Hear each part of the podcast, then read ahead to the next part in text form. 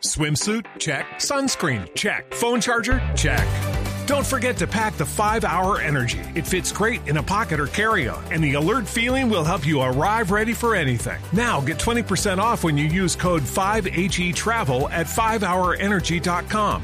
Expires April 30th. One time use only, not valid with other discounts. Remember, visit 5hourenergy.com and use code 5HE Travel to save 20%. Son las 8 de la noche. Aquí comienza Mesa Blue con Vanessa de la Torre. Muy buenas noches y bienvenidos a Mesa Blue. Jorge Luis Colmenares, cuando uno habla de Colmenares, pues inmediatamente sale a relucir ese episodio del Caño el Virrey en un 31 de octubre en Bogotá, que terminó dándole la vuelta a Colombia, que terminó en Netflix y que ahora va a terminar en el Consejo de Bogotá por cuenta de Jorge Luis, que es abogado de la Universidad del Rosario y que se lanzó al Consejo de la capital colombiana. Pero lo cierto es que no terminamos de hablar de Luis Andrés Colmenares, de lo que ocurrió con su familia, de este nuevo proyecto político de la familia Colmenares en cabeza de Jorge Luis. Hay muchos temas aún pendientes y me da mucho gusto tenerlo en la mesa. Bienvenido, Jorge Luis. No, Vanessa, un solo muy especial para ti, para todos tus oyentes y acá el agradecimiento es mío por la invitación. ¿Veinticuántos años? 24 añitos. 24, o sea que usted tenía 19 cuando murió su hermano. 15 añitos tenía yo cuando muere mi ¿Hace. 10 años ya? Nueve Ay, años. Claro, nueve años. Bueno, ¿qué tal me despiste? Nueve años. ¿Cómo pasa el tiempo? No, más que pasar el tiempo, todas las enseñanzas que me deja este transcurrir de la vida. Yo no tuve mi adolescencia. Usted se saltó de los 15 a los 24. Claro, yo tuve que proteger a mi mamá, yo tuve que proteger a mi papá.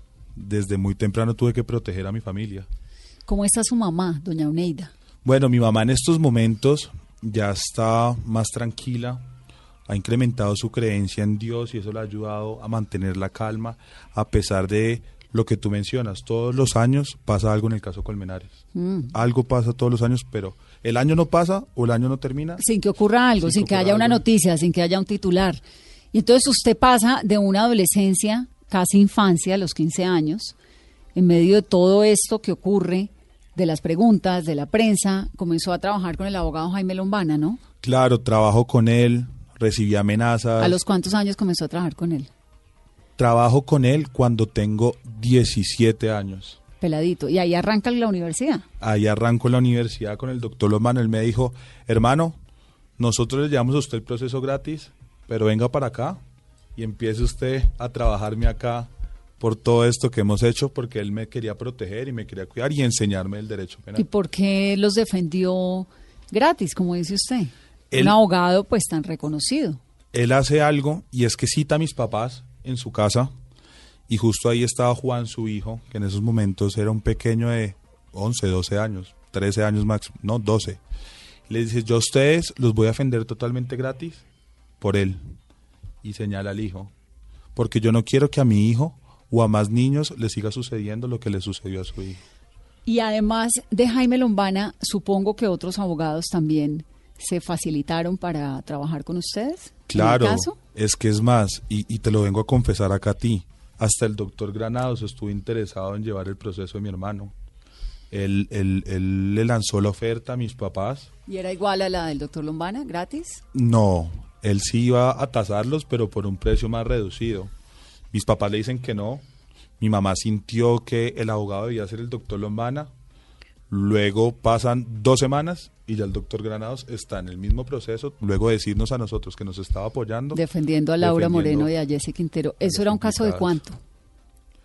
¿De cuánto en qué? De dinero. No, fácilmente estaban cobrándonos 300 millones de pesos Hace nueve años. hace nueve años. ¿Y el papá de Laura Moreno y la familia de Jesse Quintero sí los pagó o no sabe? Pues tuvieron hasta para pagarle a un antropólogo español y tuvieron para pagarle a un perito de Puerto Rico, ahora pues para no tener para pagarle a- al doctor Granados, porque es más, nosotros llegábamos a esas audiencias y nos rodeaba tecnología por todos lados, nosotros decíamos esto qué es, y era el doctor Granados pidiendo permiso y autorizaciones para que la cámara vigilara lo que el testigo estaba diciendo y, y, uno veía la plata que se estaba entregando en ese proceso. Ahí es donde nosotros decíamos, ahí estamos luchando contra el poder. ¿Y qué pasó en su familia durante todos esos años, Jorge? Usted entonces, le ocurre esto a los 15 años, arranca, estudia Derecho, ¿no? Sí, fue un momento muy difícil porque primero yo estaba acostumbrado a que me iba al colegio y regresaba del colegio y encontraba a mi mamá o encontraba a mi papá. Ahora yo regresaba al colegio y estaba la casa totalmente vacía. Porque pues mis papás estaban en audiencias hasta tarde, trabajando por esclarecer qué fue lo que sucedió con mi hermano. Y en ese momento yo, yo siento un poco de, de tristeza, me sentía solo, no, no me hallaba, pero veía a mi mamá que llegaba a la casa y la veía cómo lloraba y cómo, y cómo lamentaba el hecho de la pérdida de mi hermano, que yo decía, no, yo no puedo llorar. Y olvidé que era el llanto y me, encerraba en el cuarto a apoyar a mi mamá, a decirle, mamá, vamos a sacar esto adelante. No te preocupes, no te preocupes por mí, porque pues yo no fui un niño fácil. Yo pasé por siete colegios en Bogotá. Ah, qué bonito.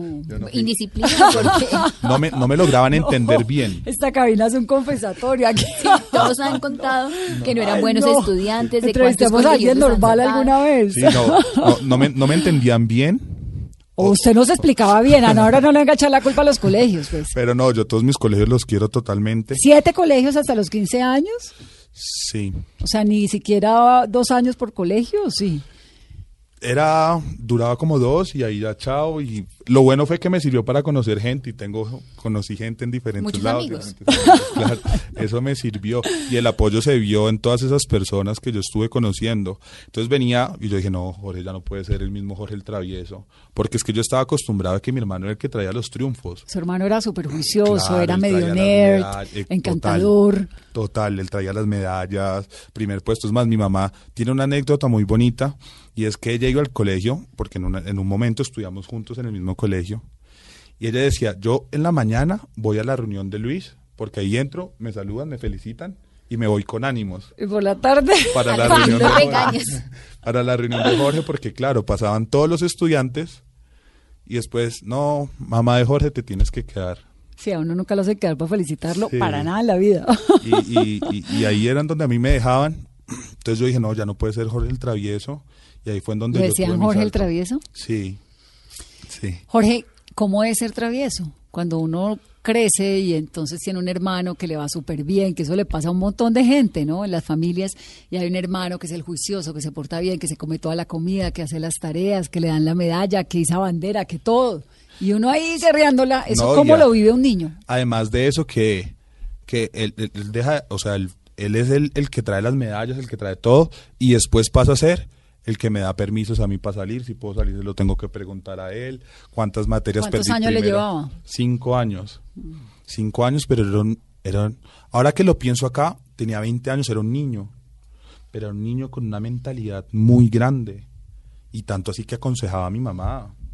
Entonces ahí es donde uno dice, es un niño, pero es un niño que, que tiene una mentalidad muy grande, y entonces yo decía, no, pues, ¿por qué me estreso si mi hermano pues va a traer los triunfos tal? Mm va a traer las alegrías, yo puedo llevar la vida más tranquila, más Pero en algún momento durante esa infancia, uno siendo necio y el otro tan juicioso, ¿se sentía, no sé, por debajeado? ¿O, qué pasaba en la mente de un niño con un hermano genial al lado? Mira que en las familias siempre el travieso es el que más el que más le prestan atención, del que más están pendientes. Pero no había comparaciones de Luis si es juicioso, Jorge. Ah, total. Eso era claro, como mira, yo por él no, no me dan quejas, en cambio llego a, las reuniones con tus profesores y no me dan quejas, sino que me hacen un libro de todo lo que tú has hecho. Eso está claro, pero pues uno por ser el travieso es el que más atención requiere, ¿no? Tengo que llevarle al psicólogo al niño. Pues no estaba loco, pero sí era. Pero ni, sí, psicólogo, tantos niños. Y entonces ocurre lo de Luis Andrés, su hermano, cuando usted tenía 15 años. Usted arranca a estudiar Derecho y arranca paralelo al derecho, entra a la oficina del doctor Lombana? Es que yo no escogí mi universidad. Doctor Lombana me dice, usted, ¿qué va a estudiar usted? Un día que estamos en un receso, una audiencia, ¿qué va a estudiar usted? Yo no, doctor, derecho. Ah, porque el doctor Lombana también pasó por siete colegios. Sí, también. Y me dice, me sí, es que yo usted lo veo como, como yo. Yo sí, doctor, yo me siento como usted. Me dice, listo, pero usted va a estudiar en mi universidad y yo voy a ser su profesor. Y mi hermano antes de morir también me había dicho, tú tienes que estudiar en la Universidad del Rosario, porque tú no aguantas para las otras universidades. Su hermano era de los Andes, ¿no? Claro.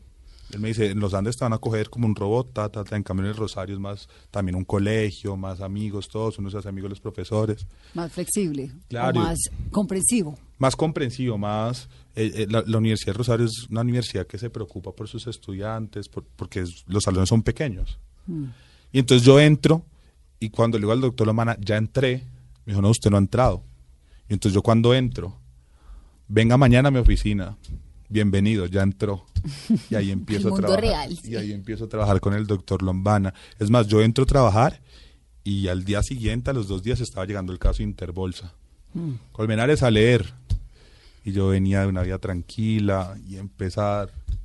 Pero fue chévere, la viví chévere. Me retiré el doctor Lombana ya después. ¿A los cuántos años? Me retiro cuando me toca irme a España, porque estaba compartiendo con unos amigos y una persona se nos hace, pues se nos acercó a gran velocidad con un cuchillo a apuñalarme y un amigo se atraviesa y recibe la puñalada de él.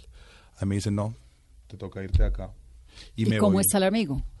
No, él estaba bien, ahorita, ahora lo- me dice como, no, yo lo tengo que querer mucho a usted para haber recibido eso. Pero así son los planes de Dios, Dios me protegió, me acompañó y me voy a España a hacer un énfasis en derecho penal. Y vuelvo, duró un año, dos años más donde Lombana y ahí es cuando yo le digo, doctor, quiero lanzarme al Consejo de Bogotá. ¿Y él ¿Eso fue hace cuánto? Eso fue más o menos hace un año. Y él me dice, hermano, es que usted no ha visto todos los casos que hemos tenido acá. Y entonces ahí es donde yo le expongo las razones por las que me quiero lanzar. Y el doctor Lombana me dice, yo a usted lo quiero como un hijo, así que yo lo apoyo en todo lo que necesite.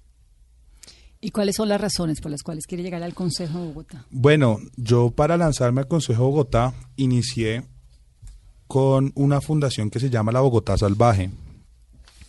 En ella es una fundación que creamos entre jóvenes, entre amigos, y primero expusimos unos videos, unos, unos videos en donde hablábamos con los padres de familia de los peligros a los que sus niños, niñas y adolescentes se pueden estar enfrentando. ¿Bogotá Salvaje tiene algo que ver con Distrito Salvaje?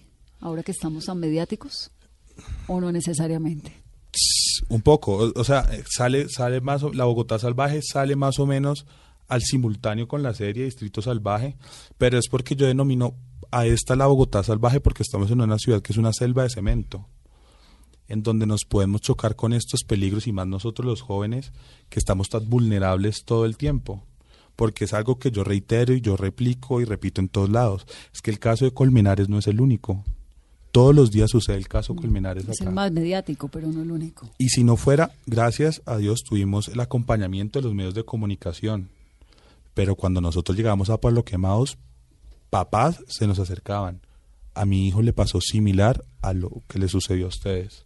¿Qué es qué? Que salió a compartir, había un caso exactamente igual, que sale a compartir con unas personas que dicen ser de su confianza, pero que en verdad no lo eran, lo traicionan y como tienen tanto poder hacen todo para tapar el, el- el crimen de mi hermano. ¿Qué hizo que el caso de Colmenares fuera tan mediático? Jorge? es muy cierto lo que muchas veces mencionan y es que caso Colmenares tiene de todo un poco. Tiene las familias de poder, tiene una de las universidades más prestigiosas, tiene una familia que viene de provincia, que viene luchando, claro, mis papás son guajiros, mi hermano y yo sí somos rolitos, que vienen luchando, intentando, sacando a su familia adelante, logran meter a su hijo a una universidad prestigiosa y sale con sus amigos prestigiosos de buenas familias y regresa muerto. Entonces tiene como esos esos esos Componentes. esos componentes que, que llevó a que pues hasta una serie sin autorización de nosotros hicieran. Y desde el Consejo, por ejemplo, ¿cómo hacer para evitar este tipo de casos en una Bogotá, como usted la denomina Bogotá salvaje? Es que ahí es donde, donde viene mi punto. Yo no vengo a trabajar desde el consejo. Yo vengo haciendo un trabajo desde antes con los padres de familias, en donde yo les expongo, su hijo se puede enfrentar a las drogas, su hijo se puede enfrentar a las chiquitecas, su hijo se puede enfrentar a algo que para muchos es una herramienta, pero es un peligro como son las redes sociales. Entonces yo vengo exponiéndole esos casos a los, a los padres y más yo que yo les puedo decir, es que yo lo viví. O sea, la imagen de la inseguridad en este país soy yo. Entonces, su propuesta fundamental en el Consejo, esto es lista Centro Democrático, ¿no? Sí. Va por el Centro Democrático. Yo me centro en trabajar por lo que para mí es lo más ¿Quién es la importante. cabeza de lista del Centro Democrático para el Consejo? El doctor Andrés Forero. Andrés Forero. ¿Y ahí entra usted con el número qué? 15. Número yo soy 15. el número 15. Entonces, su propuesta fundamental es seguridad. Es la seguridad en los niños, niñas y adolescentes y en las familias, porque para mí la familia es el núcleo básico de la sociedad y los niños es el futuro que nosotros le podemos dejar a esta sociedad. Y eso es en lo que yo me centro y eso es en lo que yo trabajo. Y por eso existe algo que lanzo este sábado, que es la Ruta 15 por Bogotá, en donde visitaré las localidades explicando las 15 propuestas que yo tengo para llegar al Consejo de Bogotá y trabajar por la protección de esos niños, niñas y adolescentes. Y por ejemplo, en esos primeros ejercicios que hizo en los colegios de Bogotá, que no fueron en uno, sino en varios, ¿qué se, qué se encontró? ¿Cuál es la problemática hoy de los padres y de los niños? En total visité 155 colegios. ¿Y qué es lo que sucede? Primero, hay un desconocimiento por parte de los padres. Por ejemplo, en temas de drogas, los padres se quedaron con las drogas tradicionales, como la marihuana, cocaína, heroína. Pero cuando yo les preguntaba, ustedes saben qué es la mefedrona, pentilona, Superman, Kryptonita. No, Superman es un superhéroe, me decían. Yo sí, suena como si fuera un superhéroe, pero es una droga. Y es la droga que en el bajo mundo la denominan la droga de la muerte. Y ustedes piensan que es un superhéroe porque ya está el léxico, está cambiando para que usted no entienda lo que está ¿Y eso sucediendo. es una droga hecha de qué? De un ácido. ¿LSD? eh, ¿LSD? sí, sí. Y, y es más, tú la ves y es una pastilla con, la, con el logo de Superman. ¿Una pastilla o un papel? No, el, el, el, el mismo químico lo aplican en esta pastilla, porque también está el LCD que está en tarjetones, en cuadritos con muñecos animados o con diferentes formas. Ese mismo líquido lo están aplicando en estas pastillas y, y la hacen con la forma de Superman, pero tiene una dosis más grande. Y, y, y parece, usted, uno la ve y parece un dulce. Porque es más, yo a los padres les expongo todos estos casos con testimonios. ¿Y de quién? De los sujetos activos. ¿Y quiénes son? Los jíbaros. Entonces en- les muestro un video en donde un jíbaro que nosotros entre- entrevistamos dice, no, yo me acerco a los colegios, me hago amigo de los niños. ¿Cómo entran los jóvenes a ese mundo del consumo de drogas? Es ahí. El jíbaro nos explica que él primero focaliza el colegio, ¿cierto? Y ahí focaliza al niño travieso, al niño más conocido, al niño más popular, que así pueden niño llamar. líder. Exacto. Y se hace amigo de él. Y genera em- empatía con el niño, ¿no? Cuéntame tus problemas. que te Niño, está estamos pasando. hablando de qué edad. Hay, dependiendo de la droga, pero generalmente, y el foco de, de- de alarma se despertó porque ya hay niños de 12 años que están consumiendo y están vendiendo drogas. Es más, la semana pasada capturaron a una banda que estaba utilizando niños para alrededores de los colegios, universidades y jardines vender estas drogas. Y entonces se hace amigo de ese niño, niña, En la puerta de los colegios. en la puerta de los colegios. Que, y, y luego de hacerse amigo de ellos, de ganarse su confianza, le dice, sabes que a tus problemas te recomiendo esto. Y se la regala y él explica, dos semanas, todos los días dándole su dosis, ya el niño es totalmente adicto. Y luego de eso el niño se le acerca, ay, regálame lo que me viene regalando desde hace rato. No, Y- es que eso. No, eso cuesta. Y le pone un precio que sabe que el niño no lo va a tener. Y como él es su amigo, entonces ahí le dice, no, pues sabes que tú eres mi, mi amigo y yo, yo te quiero, tráeme a cuatro amigos, que ellos sí me la compren y te la sigo regalando. Y ahí es como empieza este círculo que yo llamo el círculo de la muerte. Y este es uno de, los- de- este es un, uno de los tantos peligros que yo le expongo a los padres de familia. ¿Y usted cómo conoció eso? Hicimos un trabajo de campo entre mis amigos psicólogos, todos somos jóvenes, eh, contemporáneos, eh, entre mis amigos psicólogos hay abogados y hay compañeros que también trabajan en medios de comunicación que se enteran de estos casos. Y ahí fuimos haciendo y fuimos recorriendo lo- los focos de atención o los focos en donde estaba sucediendo estas cosas, porque no es la misma droga la que venden en Ciudad Bolívar que la que está en Chapinero porque pues el joven de Ciudad Bolívar no va a tener el mismo, la misma facilidad para pagarle al de- la, la droga del de Chapinero. Y entonces ahí nosotros revisamos esto, por lo menos con el tema de las drogas, o con otro tema que nosotros hablamos, que es el de las chiquitecas. cómo estaban recibiendo las invitaciones ellos. Terminemos el capítulo de las drogas y pasamos a las chiquitecas. Claro, entonces, eh, luego de esto, buscamos a los jíbaros y, y unimos lo que fuimos recapitulando en cada sector para lograr eh, esto que nosotros denominábamos el primer peligro, que eran las drogas. En los jóvenes. ¿Qué, rol juega las autoridades? Digamos, ¿por qué si uno lo sabe, si usted lo sabe, si tanta gente lo sabe, los padres de familia lo padecen, sigue ocurriendo? Porque por parte de las autoridades hay una falta de, de, de, de interés, no, sino de atención y de actuación. Hay algo que es muy popular y es, yo para qué denuncio este hecho si no va a suceder nada. Y ese es uno de los miedos que yo quiero quitar. Uno tiene que denunciar los hechos. Y uno como institución se tiene que encargar de que esa denuncia no se quede en el olvido, sino que se trabaje por esa denuncia. Y entonces nos dimos cuenta y tristemente en la policía hay policías que sinceramente no se dan cuenta de lo que está sucediendo y se dejan comprar por parte de estos jíbaros. Y en el mismo video yo lo explico. El jíbaro dice, no lo explico yo, lo dice el jíbaro. ¿Y qué pasa con la policía? Y él dice así, y disculpen la palabra, no, yo le doy mis luquitas y es más, ya le tengo su mensualidad.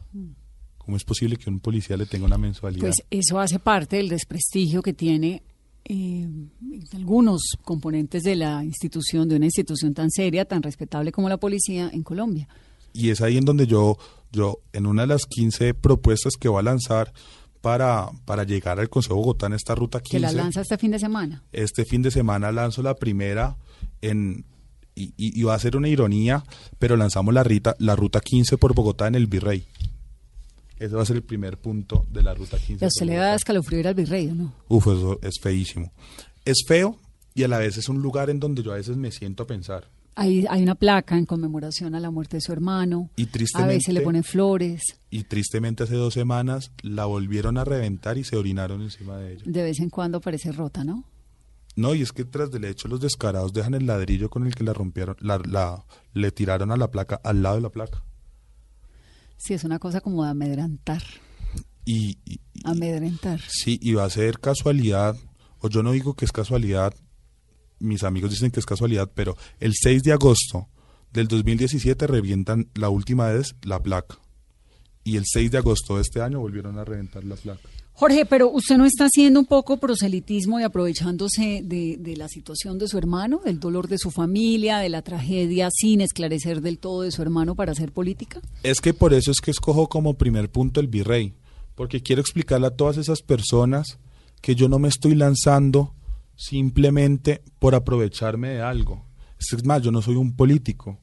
Yo tengo una Eh, claro que son causa. políticos y va para el consejo. No soy un poli- entonces no soy un político tradicional, sino soy un político con una causa. ¿Es no, un candidato? es un candidato. Es un Va, candidato. va para político como por entre un tobogán. Esperemos, porque ¿y cuál es mi causa?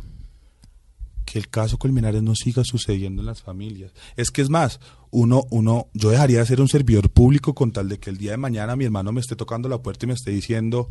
Jorge, ¿qué ha pasado en estos nueve años? Cuéntame.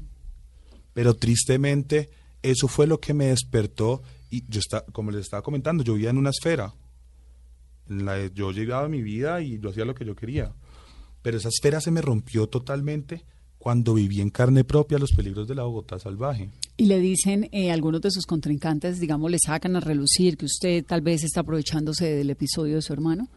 Como, Sí lo han hecho, sí lo han hecho, y, y es, y, y yo le respondo, es que yo no soy como muchos de ustedes que van a prometer diez mil cosas y llegan al cargo y se olvidan de todo y no cumplen nada. Yo tengo mi foco, y mi foco cuál es, las familias y la protección de los niños y de los jóvenes. Y, y, y soy perseverante y voy a luchar por esa causa. O si no, fácilmente Vanessa me quedaría trabajando con el doctor Lombana. ¿Y sus papás qué le dijeron cuando toma la decisión de quiero ser candidato al Consejo de Bogotá por ser entero democrático? Bueno, mi mamá se da la bendición. Mi mamá se da la bendición y me dice como Jorge, ¿estás seguro en el mundo en que te vas a meter? Yo sí, mamá, estoy totalmente seguro. Y ha sido un apoyo muy grande en todo este proceso. Porque mientras cuando las personas me juzgan, uno no está acostumbrado a que uno lo juzguen y lo traten feo. Tan, a, a tal punto que le digan, tú eres el que se tuvo que haber muerto y no tu hermano. ¿Quién le dijo eso? Los comentarios que me llegan luego de que oficializo La campaña. mi, mi, mi campaña. ¿Pero ya tiene cuero para todo eso? Lo he empezado a sacar y mi mamá ha sido un apoyo muy grande. Mi mamá, Jorge, no te preocupes, tranquila, o cuentas conmigo. Y ella es, la, ella es el fundamento que yo tengo. Mi gorda es, es, es lo que me focaliza a decir, yo no quiero ver a más madres llorando como vi a mi mamá llorando. A doña Oneida, que la vimos todos llorando Sí. año tras año, tras año, ¿no? Con ese, En las ese audiencias. dolor en la- tan Exacto. bravo de madre. Y eso yo lo digo en las charlas. Yo, le hice una entrevista a ella, la primera entrevista Sí, que dio Mi mamá lo recuerda hace mucho. muchos años y me quedé con esa imagen, tal vez por eso no me acordaba si eran 5 o 10, pero esas cosas que uno se le, se le pasan, pero me acuerdo perfectamente la cara de su mamá en su casa, el altar, el cuarto de su hermano que todavía está, igual. intacto. ¿Lo sigue teniendo intacto? Ese cuarto es el cuarto de la meditación de la familia. Nos metemos ahí cuando queremos como hablar con mi hermano y decirle como liberarnos. Y el cuarto está ahí organizado, la foto de su Intacto, hermano. La ropa de mi hermano quieta, las fotos, ¿Eso no los es raro? cuadros. ¿Para ustedes? Pues más que todo es como el respeto que, que primero que uno se le da a la mamá, porque mi mamá no deja que ese cuarto pase nada con él. ¿Quién lo arregla ella? Es que no, no, no, pues se barre y se limpia, pero así arreglar, desordenar, no. Está todo intacto como él lo dejó ese día. Aunque una vez me dijo, Jorge, ¿por qué no te mudas al cuarto de Luis? Pero yo también dije, no, mamá, no. No, como que no, no, no, no doy. Es como algo que se respeta mucho, En la casa. sí. Y Entonces ella lo mantiene allí y es el espacio en el que hacen qué. Mi mamá a veces se encierra, llora allá, piensa, o cuando mi papá está muy estresado se mete allá y libera su mente, o a veces cuando yo, yo cogí la costumbre de que si quiero llorar no se lo demuestro a mis papás. Entonces cuando saben que yo me encierro en ese cuarto, es que saben o que estoy muy triste y me voy a, y voy a explotar, o que algo malo me está pasando. Entonces ese cuarto lo, lo estamos utilizando para liberarnos, para calmarnos, para pensar. Es el cuarto del pen- pues, para Pues es que es un, un dolor tan grande que Piedad Bonet eh, en su libro, su libro se llama Lo que no tiene nombre, porque entonces, digamos, la muerte de la pareja, pues es la viudez. Termina la persona siendo viuda. La muerte de los padres es huérfano. Usted termina siendo huérfano cuando se le muere un padre o una madre. Pero cuando se le muere un hijo, el dolor es tan grande y de tal tamaño que no tiene nombre. Por eso el libro de Piedad Bonet se llama Lo que no tiene nombre, porque el ser humano, con todos los años de humanidad que tiene, no ha podido ponerle un nombre a semejante dolor. Y por eso respeto yo también mucho a las mujeres y a las madres, porque nosotros somos una parte de ustedes. O sea, nosotros salimos de, de- su cuerpo cuando nos dan a luz. Y entonces imagínate que esa parte que sale de ustedes se la asesinen. Ay, mi mamá fue muy fuerte, muchas madres no logran superar eso.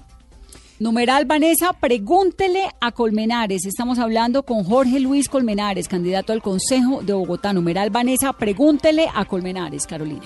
Nicolás González pregunta a esta hora con nuestro numeral. Vanessa, pregúntele a Colmenares, ¿por qué por el CD? ¿Ningún otro partido lo avaló? Mauricio Amaya, ¿cuáles son sus propuestas? ¿Cómo piensa proteger a los jóvenes de lo que él denomina la Bogotá salvaje?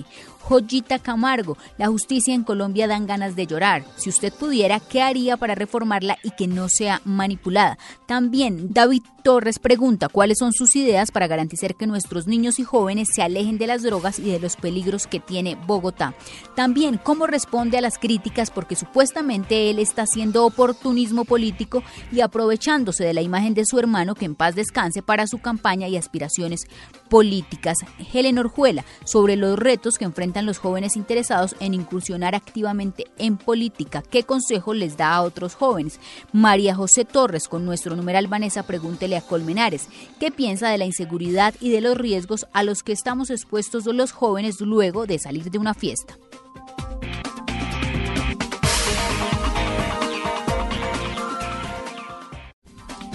Continuamos en Mesa Blue. Nuestro invitado de esta noche, Jorge Luis Colmenares Escobar, número 15 en el tarjetón del Centro Democrático. ¿Por qué el Centro Democrático, Jorge?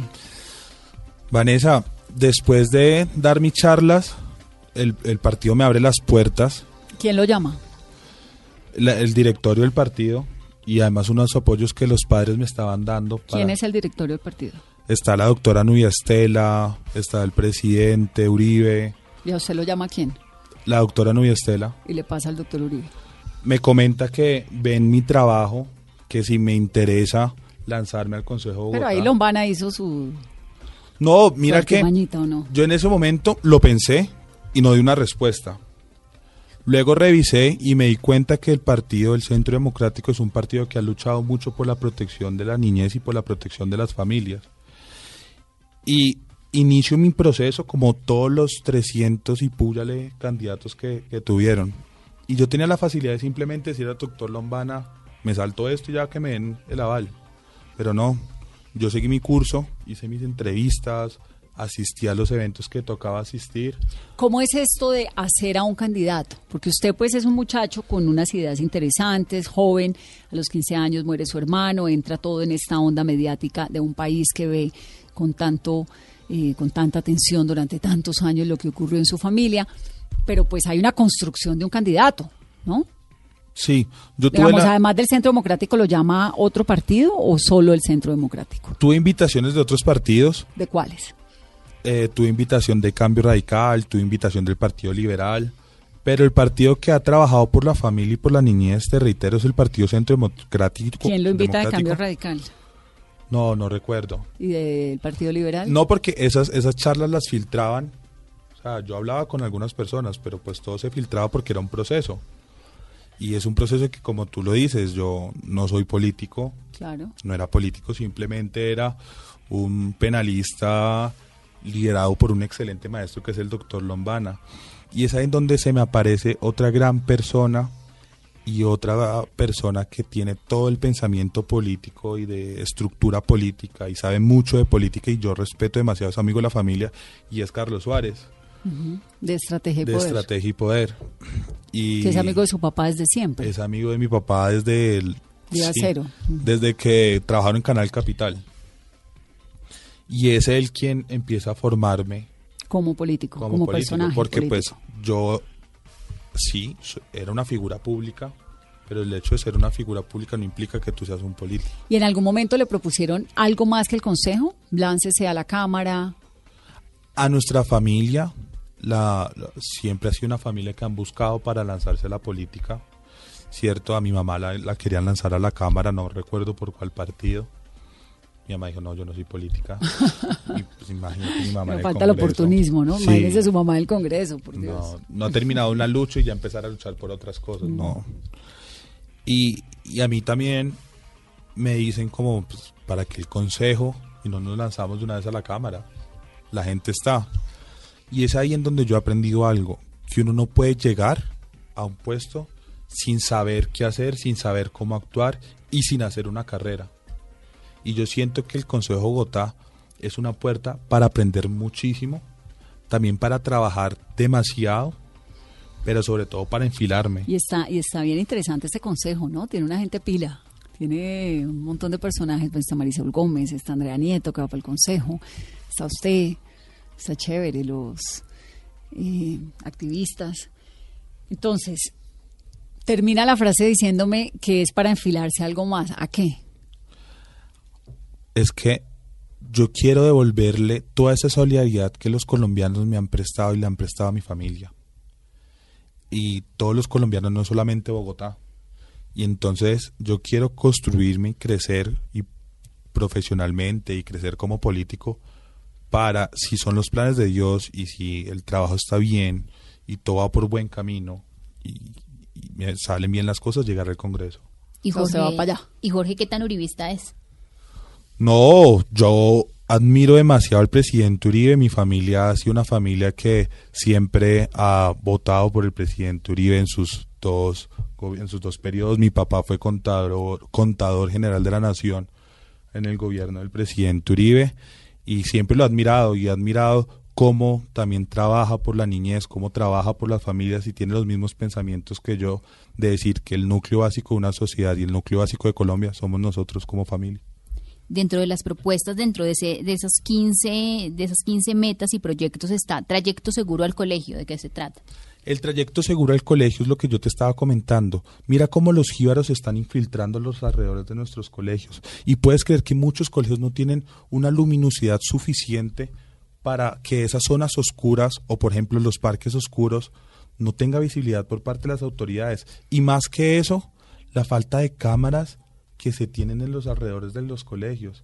Y es ahí en donde uno tiene que sacar un presupuesto suficiente para blindar a estos colegios, porque es que en los colegios es en donde los jíbaros están llegando a, a, la vida de nuestros niños y no solamente ofrecerles drogas, también en muchas ocasiones a robarlos. Entonces yo quiero darles esa tranquilidad a los padres que sepan que cuando su hijo va a su colegio distrital va a llegar bien y se va a ir bien de ahí y no va a tener esos peligros que lo están abordando. Alrededor. ¿Y eso cómo lo, lo va a hacer? Porque esa es la tarea que se ha propuesto pues todo el país. Digamos, a ningún alcalde en ninguna ciudad colombiana le interesa o tiene el, permite que los jíbaros se acerquen a los colegios. Eso es, pues nadie lo quiere.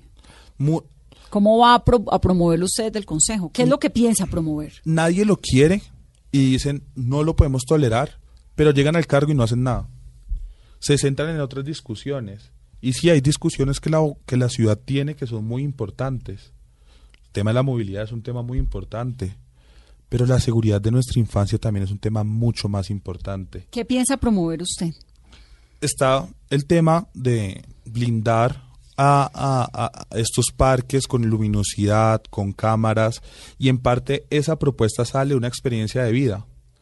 Porque cuando llega y sucede lo de mi hermano, dicen, no, es que el parque estaba totalmente oscuras y por eso no se vio nada. O todas las cámaras estaban dañadas. O sea, todas las cámaras del 85 estaban dañadas. Y entonces ahí en donde uno dice, listo, entonces tiene que sacar por parte de la Secretaría. ¿Pero si estaban dañadas? No, no estaban dañadas, las dañaron.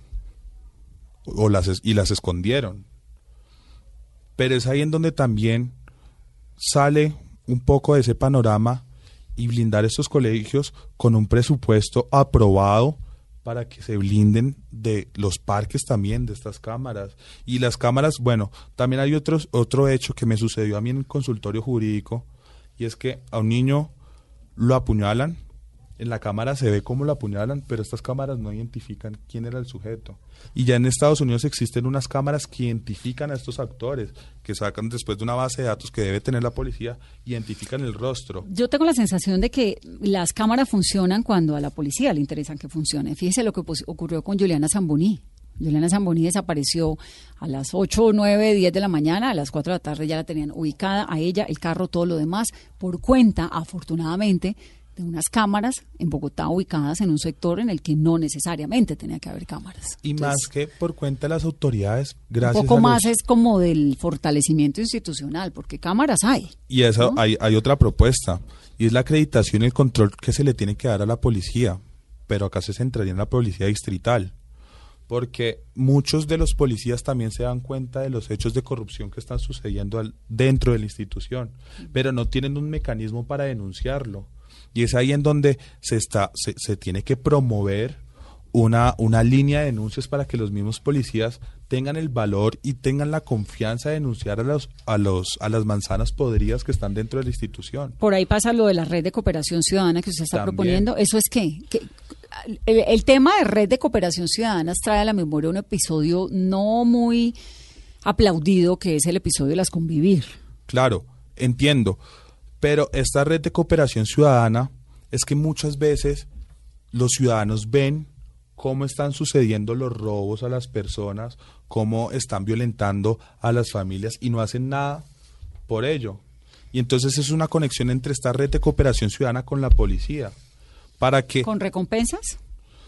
Pueden haber recompensas o es que es más, la red, la, la, la cooperación ciudadana está institucionalizada en el Código Distrital de Policía. Usted sabe que son las convivir, ¿no? Sí, Como es tan joven, se lo pregunto por eso. No, sí, lo tengo totalmente claro, pero pues yo no estoy buscando que acá Armar.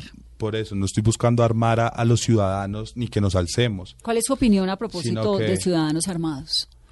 que hay en Cali hay un, un, representante que lo ha propuesto, digamos, es un debate. El Partido Centro Democrático. El Partido Centro Democrático, Cristian Garcés, por cierto.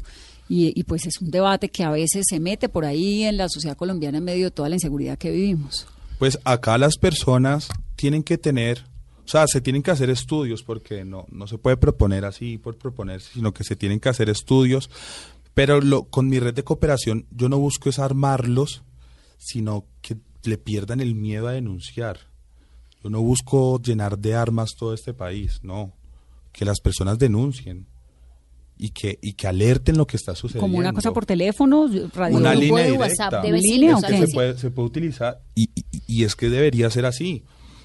Y, y- y yo me ofrezco a que cada denuncia que se haga, yo desde el Consejo de Bogotá iría ya a revisar qué es lo que está sucediendo. Porque entonces, ¿por qué vamos a utilizar estas herramientas electrónicas para, no sé, mandar la foto de cómo nos levantamos o publicar qué estamos haciendo y no vamos a publicar o a denunciar estos hechos? por redes sociales. Se puede iniciar por allá. Hay barrios que lo que yo me di cuenta en las charlas de las Bogotá Salvaje tienen estos grupos de WhatsApp, pero al momento de denunciar nadie llega.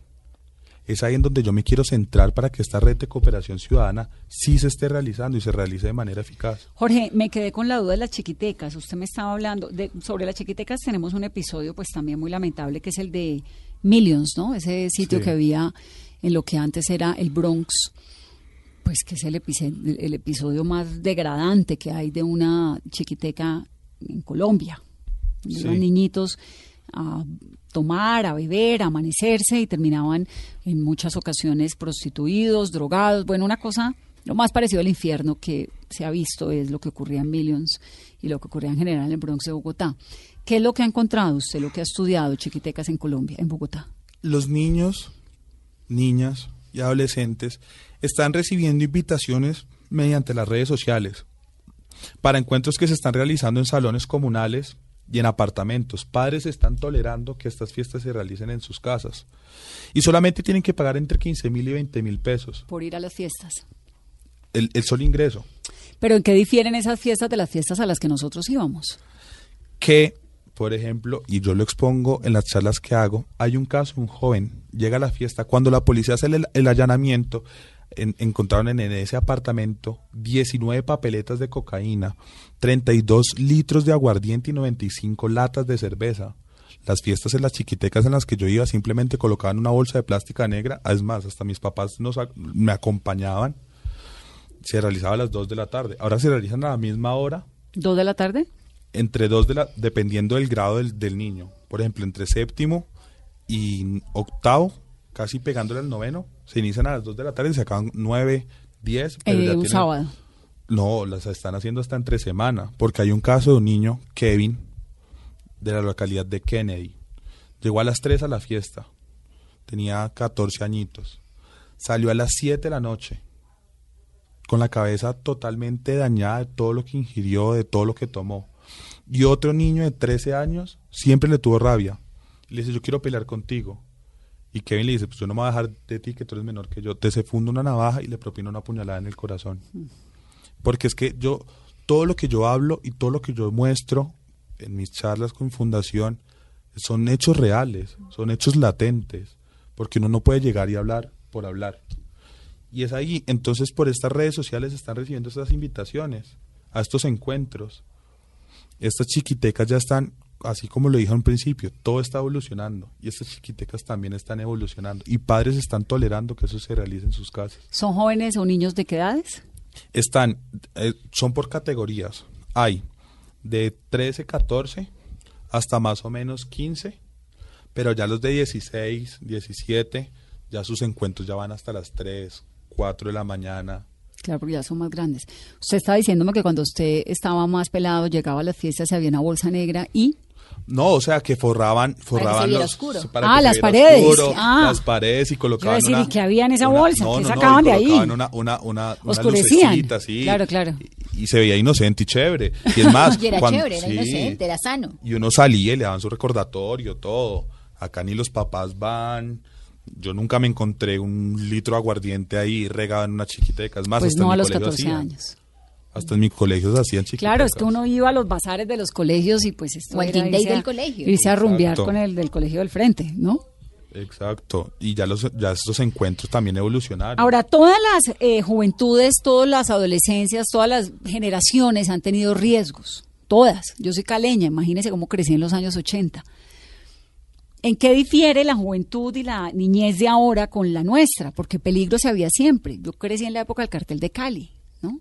Que Claro. había unas cosas, pues, bárbaras también. ¿Por qué la de ahora nos debe preocupar más a los adultos? ¿O qué es lo Porque- que ocurre? Porque, o sea, los peligros sí evolucionan, pero como tú lo dices, los peligros siempre están latentes. Pero nosotros no podemos dejar, y más como jóvenes, de quejarnos de lo que sucede y sucede y sucede, si no protegemos a nuestros niños. O que cuál es el futuro que nosotros estamos dejando como sociedad. Puede que los peligros siempre hayan existido, y siempre han existido, eso está totalmente claro. Y más acá en Colombia. Pero si nos quedamos sin hacer nada, sin actuar, sin trabajar, ¿qué estamos logrando? Es que yo he tenido algo claro. A mí lo que me sucedió no sucedió en vano. Sucedió para que uno se despierte y como sociedad despierte. Ese fue el punto que demostró que nuestros niños, niñas y adolescentes están en total peligro. Y después de lo que a ustedes les sucedió, usted sale a fiestas a la 85 y de pronto tiene contemplado alguna propuesta para el tema de la rumba en Bogotá, porque se habla de que siempre hay consumo de drogas, venta ilegal, amanecederos, eh, que la- unos quieren que la rumba vuelva hasta la una, otros que hasta las cinco. Se está revisando con todo el equipo de trabajo el tema de las rumbas, ¿cierto? Porque pues uno también es joven. Yo salgo con mis amigos, no salgo con mucho más cuidado y más prevención luego de lo que me sucede, pero uno no se encierra en la casa. Uno uno uno también tiene una vida social que uno tiene que permanecer y mantener. Pues no mantener, pero pues uno no, no se puede esclavizar en la casa. Pero sí se tiene que revisar el tema de la rumba sana. Es que es más, es la hora y hasta estas chiquitecas ya para un poco, uno más grande, más adulto, ya con 24 años ya no son chiquitecas, Usted ahora son no amanecederos. Sí, yo no voy a chiquitecas, pero nuestro peligro como jóvenes son los amanecederos. Sí. Y hay amanecederos que las policías, Los desconocen. Todavía peligro para todos. Eh, y es un peligro más grande y, y, y, y más Y los hay de todos los niveles y de todas las todos. clases y de todos los todas las riesgos y en todas las zonas y de todos los niveles y de todo, todo. Las tentaciones siempre están ahí. Siempre están. Siempre están ahí. Pero no nos podemos ¿Usted es quedar así prohibicionista o más hacia la onda de educación? Es que ahí es difícil porque hay unas cosas que sí se tienen que prohibir, como hay otras cosas que se tienen que prevenir. Y esas las iré, iré, iré exponiendo en esa ruta 15 que nosotros vamos a ir haciendo. Pero amplíeme un poquito. Por ejemplo, prohibir los amanecederos. Es que los amaneceros prestan a que cualquier joven ya, o sea, yo los prohibí, los, yo promuevo la prohibición. Rumba zanahoria lomucus.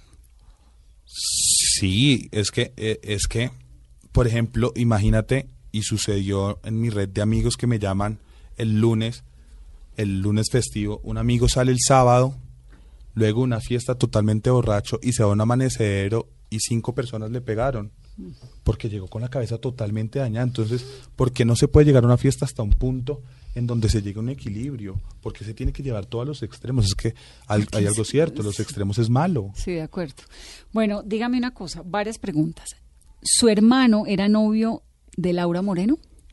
Estaban saliendo, pero ese día iban a terminar. ¿Por qué? Porque mi hermano se enteró que Laura estaba saliendo con otro amigo de él al tiempo. ¿Con Andrés No, Cárdenas? Andrés Cárdenas no fue amigo de él. Nunca fue amigo de él, más bien fueron rivales.